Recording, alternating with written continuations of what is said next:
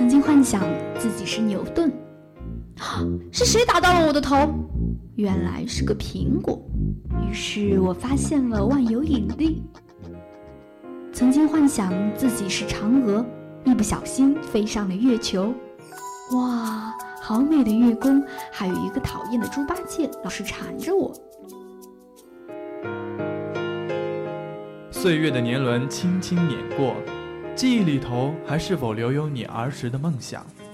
校园里是否有你不得不说的故事？走进江南茶馆，聊一聊你的心情，用心聆听师大人自己的故事。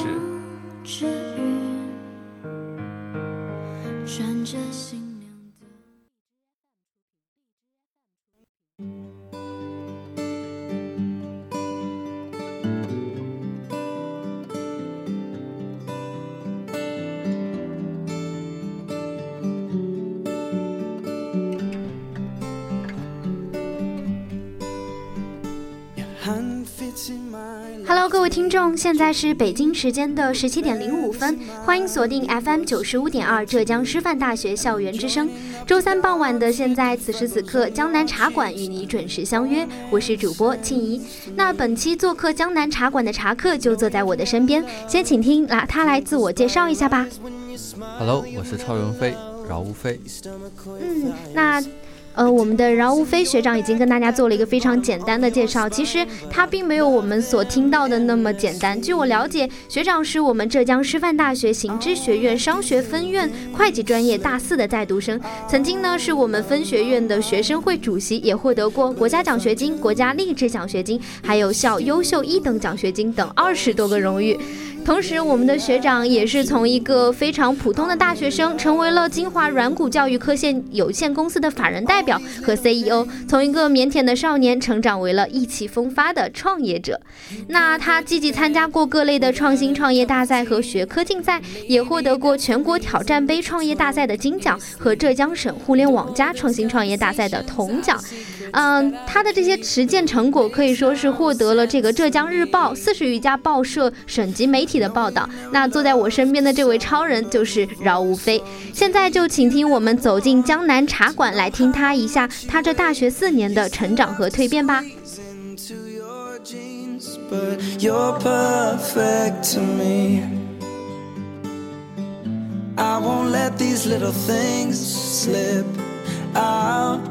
Of my mouth.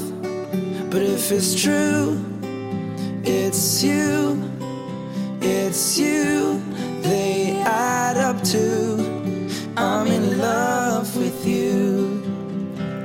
And all these little things, you'll never love yourself half as much as I love you. You'll never treat yourself right, darling, but I don't want you to. If I let you know.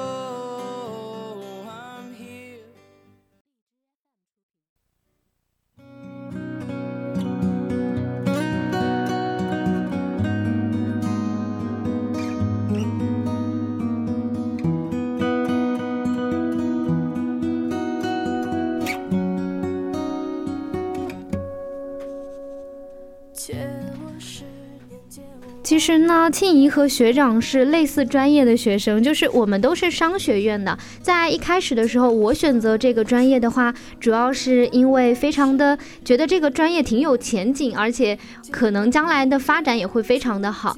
那我想问一下学长，你在一开始选择这个商科的专业，你的会计专业的时候，是抱着和我一样的一个想法，还是说就立志想要读这个商科专业呢？嗯。其实说实话，会计专业是我的第二选择。嗯，当时高高高中的时候，也因为选专业这这件事情嘛，在考前的一个月，和家里面也吵过。真的就是因为我自己，我当时的第一选择是工科类的，我想学就是电气啊、自动化、计算机这一块的专业。但是我自己后面也因为高考考差了嘛，嗯，然后也就也就选择听。家里家里长辈的话，对家里面的意见，然后就选择会计专业，因为会计的话算是我的第二选择，然后我也不排斥它吧，只是说我当时想的更喜欢的是说计算机这一块，然后不过上了大就是上了这四年会计专业的课之后，感觉其实嗯也挺也挺好的。对的。那就是之前学长喜欢这个计算机方面的东西，有没有在这个方面有一些新的尝试和探索呢？就和计算机方面有关系。嗯，我我算是说从小就是一个数码迷吧，就是嗯对这些电子产品，对电子产品啊，对这些机器啊比较喜欢弄一下，包括也喜欢小的时候也比较喜欢拆家里面的，比如说电视啊、电脑啊这些也都会去拆一拆。嗯，到了到了高中的时候的话，主要是当时对互联网哦，对那个智能家居这一块特别感兴趣，然后所以也就对机械这块就特别特别敏感，然后认为认认为当时认为互联就是智能家居这一块会是接下来的一个很大的市场前景。对是一个风口，而觉得自己也是对这方面很了解。那有没有做过一些有意思的事情和这个计算机相关的？嗯，和计算机相关倒算不上，就是，嗯，我在大学的时候也和同学有做过类似的一个创业项目吧，就是师大电脑师大电脑班平台，当时是我在大二的时候，和和一个同学叫陆浩杰，我们都叫他陆总，嗯。然后他是一个计算机的一个宅男，他是技术男嘛，然后我我算是懂一点计算机的知识，然后他当时找到我跟我说。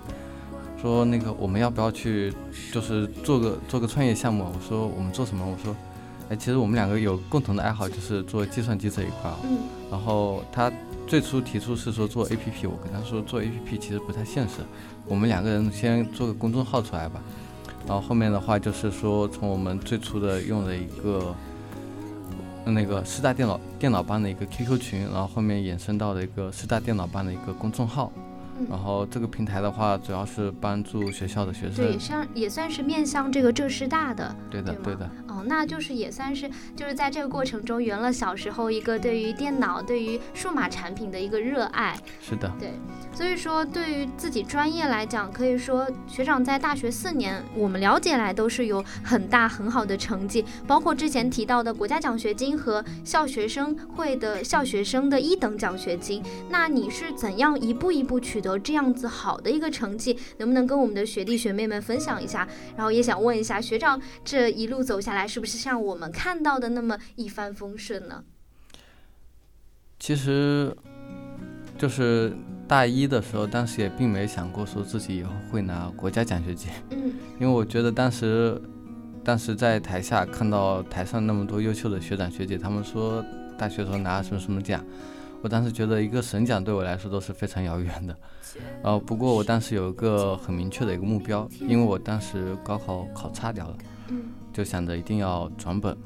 那转本的第一个条件就是同时拿到一等奖学金和上好学生。嗯那我必须要在大一这一年必须要拿到一等奖学金，所以我就为了这么一个目标，嗯、就是努力嘛，包括专业知识这一块，那成绩肯定是不能差的。然后还有就是学科竞赛这一块，这有个小误会啊，嗯，我当时以为参加比赛就是敲的那个活动卡是加章对活动章是加那个能力分，所以我就疯狂的参加比疯狂的参加比赛。对，呃，然后当时也想着说，也不一定说要拿一等奖、二等奖、三等奖，那我参加这个我就可以加能力分，那也不错的。然后，然后就在大一学年把那个活动卡的那个章敲满了，哇，非常厉害了然后。差不多我我印象很深刻，有十十七八个比赛，同就是说一年里面同时参加了十七八个比赛，对的。然后那是相当辛苦。不过不过后面才知道，活动卡加的是德育分。德育分，而且德育分是有一个上限的。对的，对的，就是相对而言，就是能加分是少的嘛，但是也算是我为我后面的一些比赛做一些铺垫因为我至少知道，就是这些比赛大概他们是比什么的，是怎么一个过程，有一个初步的一个了解。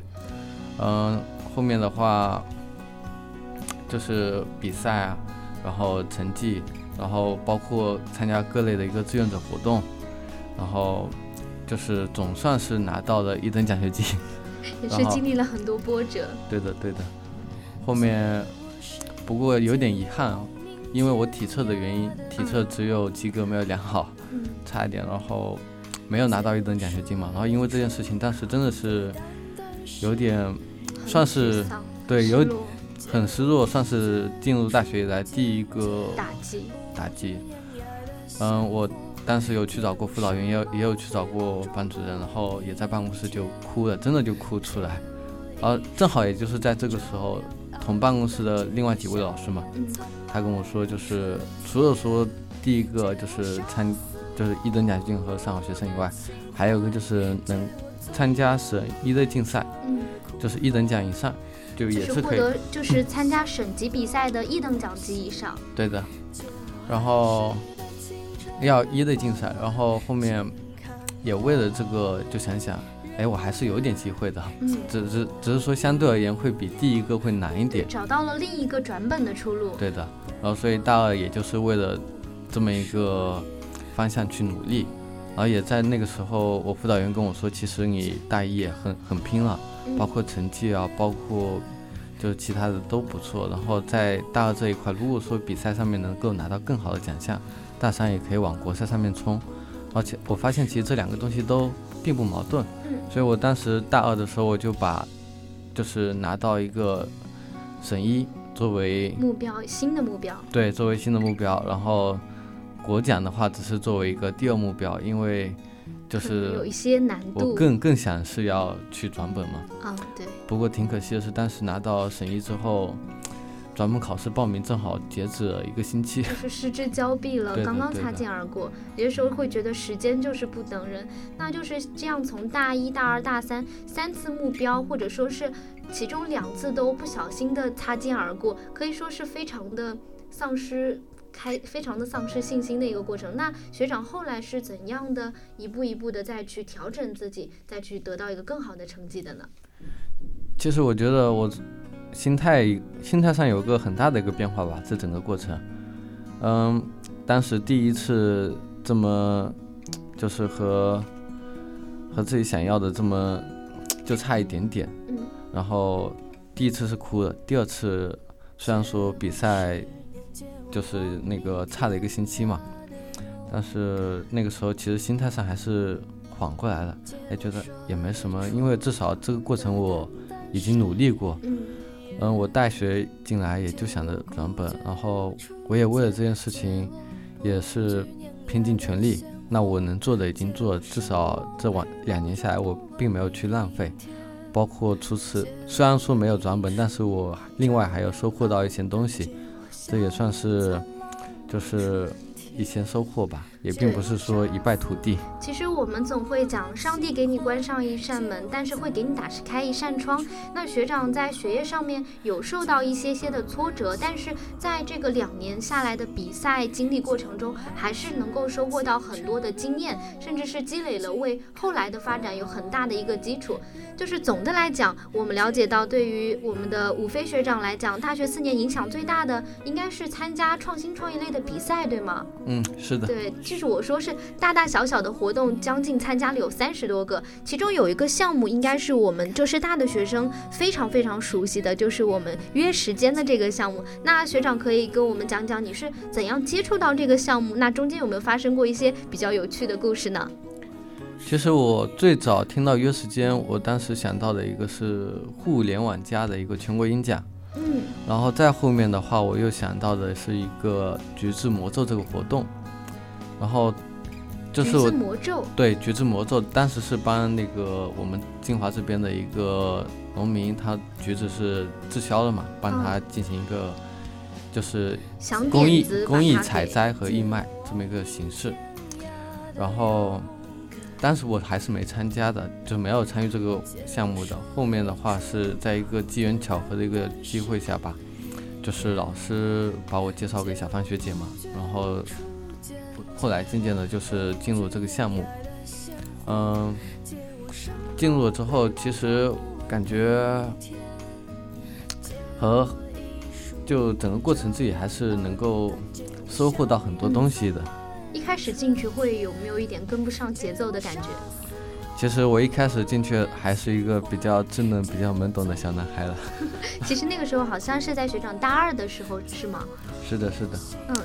就是我据我们了解，就是对这个约时间的项目的话，还是停留在一个它是信源主干道上一家小小的店铺，有一些人在经营。他是我们浙师大的学生，同时他也获得过我们非常大的奖项。但是对于他具体是做什么，甚至是这个约时间到底想要让我们有怎样的体验，还是不太了解。那学长，你作为一个参与者，从你的角度，能不能给我们介绍一下这是一个怎样的项目呢？其实约时间它。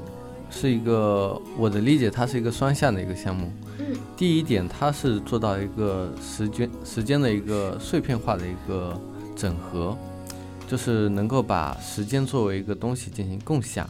嗯，就是比如说，我能够把我零碎的时间去完成对你而言有价值的事情，这是第一点。第二点的话，对于每个人本身而言，其实我做到的一个时间管理，能够让他的。每就是每一个时间都有效率的利用起来，对的，这应该算是它的一个出发点。是的。那这个 A P P 一开始是针对我们浙师大的群体，还是面向一些其他的市场呢？嗯，这个项目其实最早是胡小芳学姐提出来的嘛。嗯，对。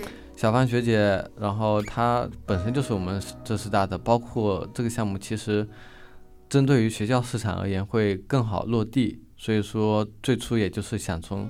学校市场开始着手做下去，然后慢慢步入步入就是扎根扎深了之后，然后再面向社会这一块。嗯，那我们再回到最初的这个探讨点，其实这个项目现在虽然说已经很成型了，已经在实践的运营当中，但是最初它还是一个从比赛而形成的一个项目。那学长，你加入这个项目后，对于这个项目的推进是有起到怎样的作用，或者是发展，然后有过怎样的经历呢？在这个过程是不是？也是挺辛苦，就是有嗯身体心理的这种双重的疲劳，但是一步步的过程又让你觉得嗯一种怎样的体验呢？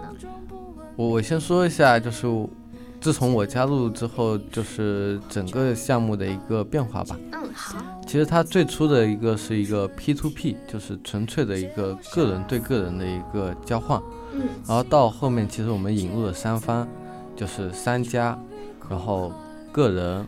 还有一个就是学校的一个学生组织这一块，因为针对学校市场这一块的话，引入学生组织会对整个平台的一个推进有一个很好的一个作用，就是整个模式进行了一个更换。然后对于我自己本身而言，其实整个过程想到约时间，我怎么说呢？内心算是五味杂陈。杂陈。对，第一点就是感觉想到的以前很心酸。有哪些很疲累的一些经历？我就举个很简单一个例子吧。我以前参加就是约时间之前，我室友说我是就是秒睡完，我我躺在床上三十秒内可以睡过去，就很快就睡着。对，然后后面我参加约时间这个项目之后，他们说我是可以不用睡觉了，已经，就是他们躺上床上睡觉的时候，发现我还坐在那里。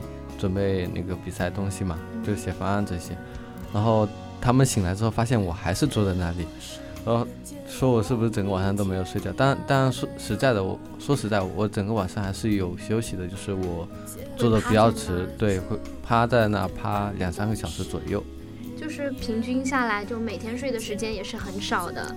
对的，对的。当时因为时间上比较紧张嘛，然后整个项目。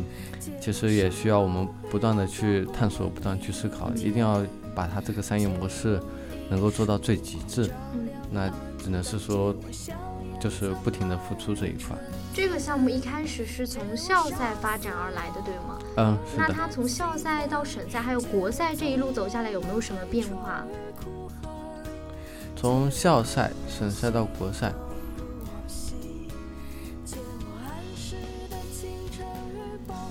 在这个过程中，嗯，学长，你是担任一个怎样的职务在推动着他的呢？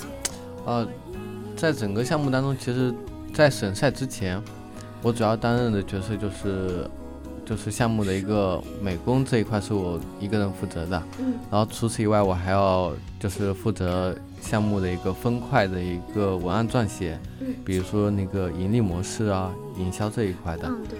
然后。属于我们经管类的、对对对商科类的一些是的。设计领域，然后还有一个就是那个财务，因为我本身就是会计学专业，专业。然后我要辅助另外一个学姐，就是负责我们文案的一个财务这一块。哦，对，就就是这样子日以继夜的去为这个项目拼了，大概有多久呀？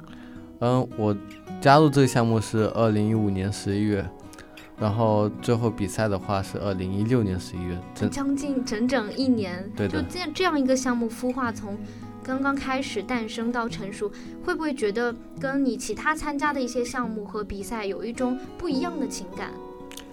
嗯，其实准确的说，这个项目开始孵化到成熟的话，不仅一年，就是包括在我之前，其实已经有比较长的一个时间，我算是在它一个中间发展的一个时阶段，就是创业初期的一个中间发展。不好意思，忘了你第二个问题是什么？就是说，呃，我们一开始嘛，就从项目从诞生到成熟，有没有觉得，呃，对这个项目的感情和对其他项目有一些不太一样？嗯，其实其实刚刚也跟你说了嘛，就是五味杂陈。刚说的都是苦啊，我先说一下比较甜的东西。好，就是首先，我觉得我通过这个项目，我结识了一帮志同道合，嗯然后有想法，然后又做事情又有节奏的，然后又有效率的一群同学。我觉得有些有些时候不仅仅是说和他们就是聊聊天什么的，然后有些时候自己有想法，可以能能够跟他们碰撞出思想的对，就是思想的火花。那种头脑风暴的感觉，对于我们就商科类的同学来说，还是蛮刺激的。对的，有些时候听到一些比较新奇的点子，真的是真的很内心澎湃。就很想去实施去做，就有这种激情。确实，就是大学生肯定会有，就是在投入创新创业的方面，肯定会有这种感情。那学长，你有没有就是跟团队合作的时候，会会有一些难免难以避免的小小的摩擦在里面？有没有什么你当你当时如果造成了团队矛盾的话，你是怎么处理的？其实我们团队的话，也不是说整个过程都是特别和谐。嗯。因有些时候也会因为说分工不均什么的，就是有一些内部矛盾。当然，当然有这矛盾总是暂时的嘛，我们彼此之间相互理解，然后相互分担嘛。就是，嗯、比如说这段时间我做的事情，就是我我负责那部分比较困难，或者说比较多，然后对方都会过来就是帮忙解决一下对，。大家相互体谅，相互进步。所以说，这大学四年里面，学长就是参与了这个挑战杯，同时在挑战杯里面收获到了成绩和这个大家所熟知的一个很好的一个成型效果的一个项目。所以我们会觉得，有些人拿到国家奖学金，拿到拿到一个非常高等级的奖项，是看起来是金光灿烂，但事实上这背后付出的努力是我们所不能知道的。那从了挑战，除了挑战杯之外，学长应该说是在这个创新创业方面积累了很多的经验。那就之前有提到过这个师大电脑帮，刚刚我们讲到的是你是怎样的参与到里面，是在怎样的一个机遇让你去想要做它？那你可以给我们简单的再介绍一下，就是这个电脑帮你到底做了些什么吗？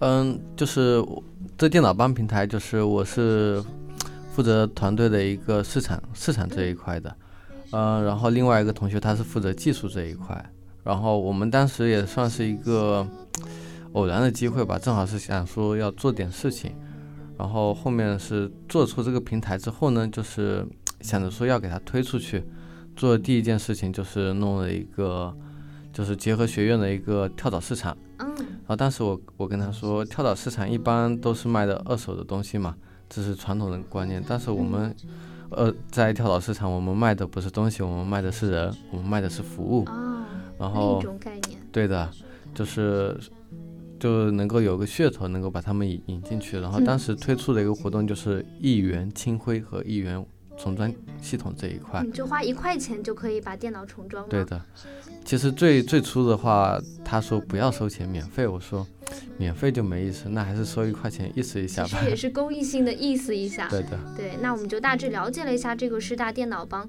这个电脑帮是在挑战杯这个过程中也是同步进行的，对吧？后呃来慢慢的发展是怎样的？挑战杯，对的，他我这个项目我是在二零一六年的二月份开始做的，然后就是在前期的话，我还是投入相对比较多的一个时间，包括到后面还是和浙师大就是后勤服务集团有个合作嘛，嗯。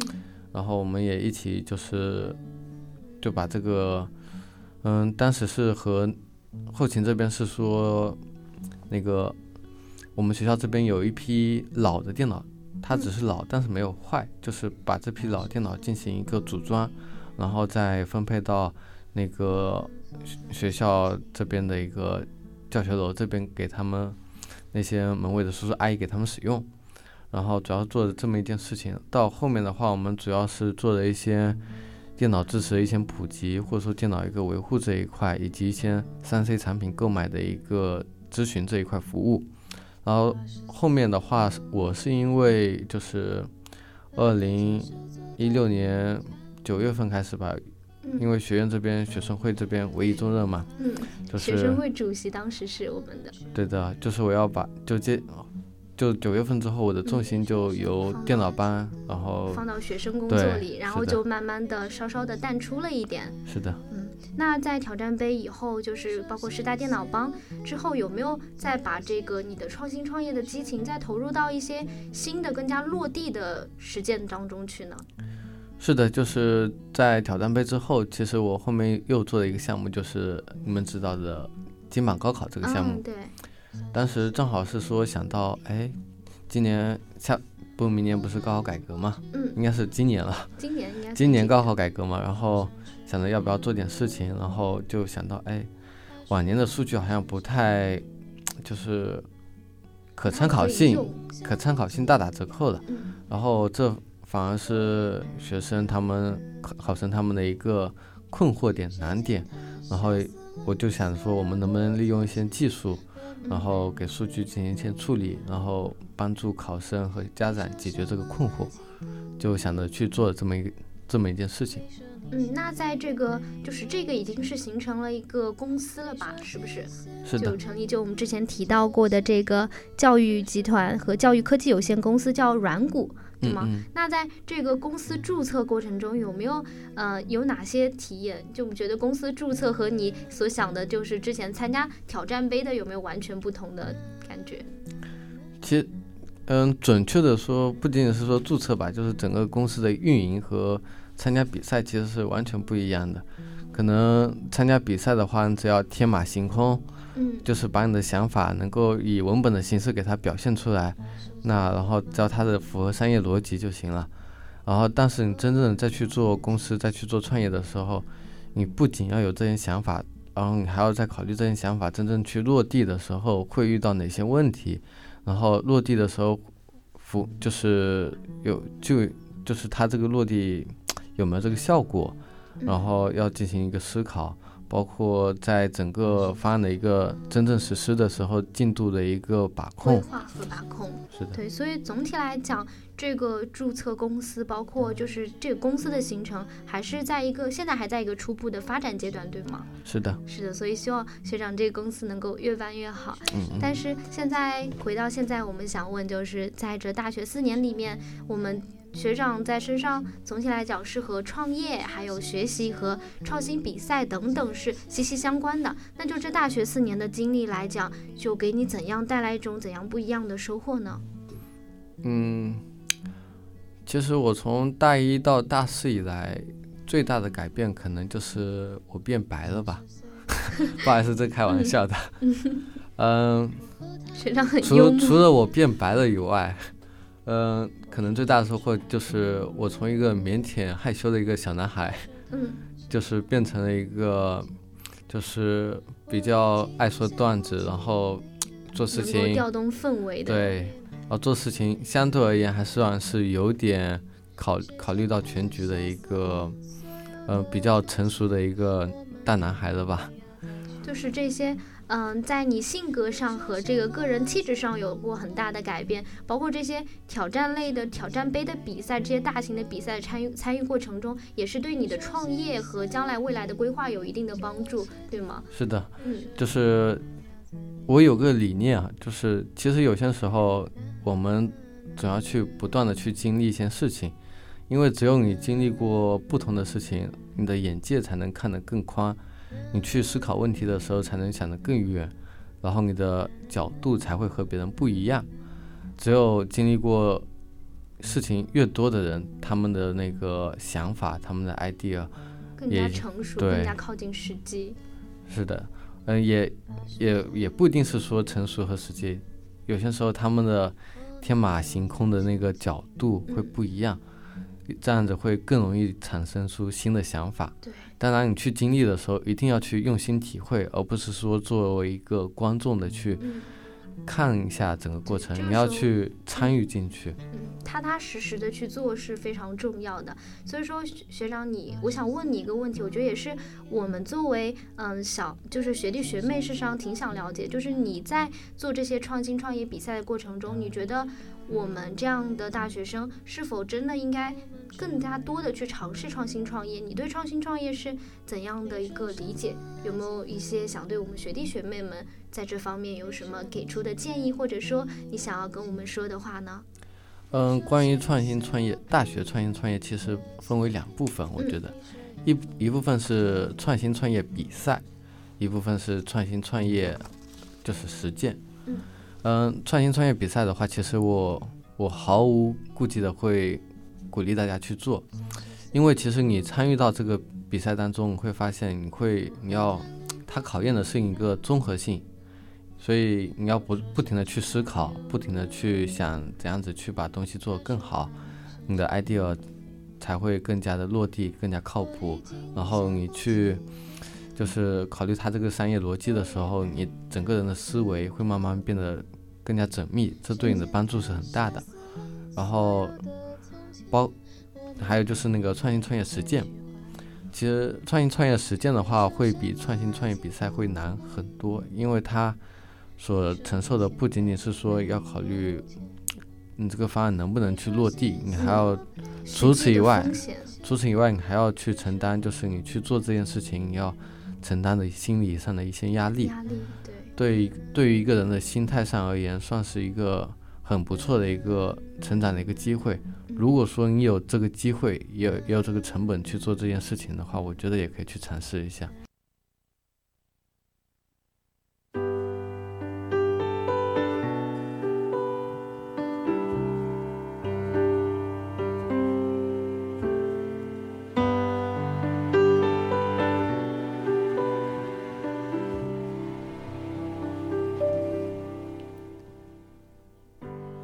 短暂的三十分钟的时间里面，让我们了解到了一位非常幽默且充满着正能量的学长。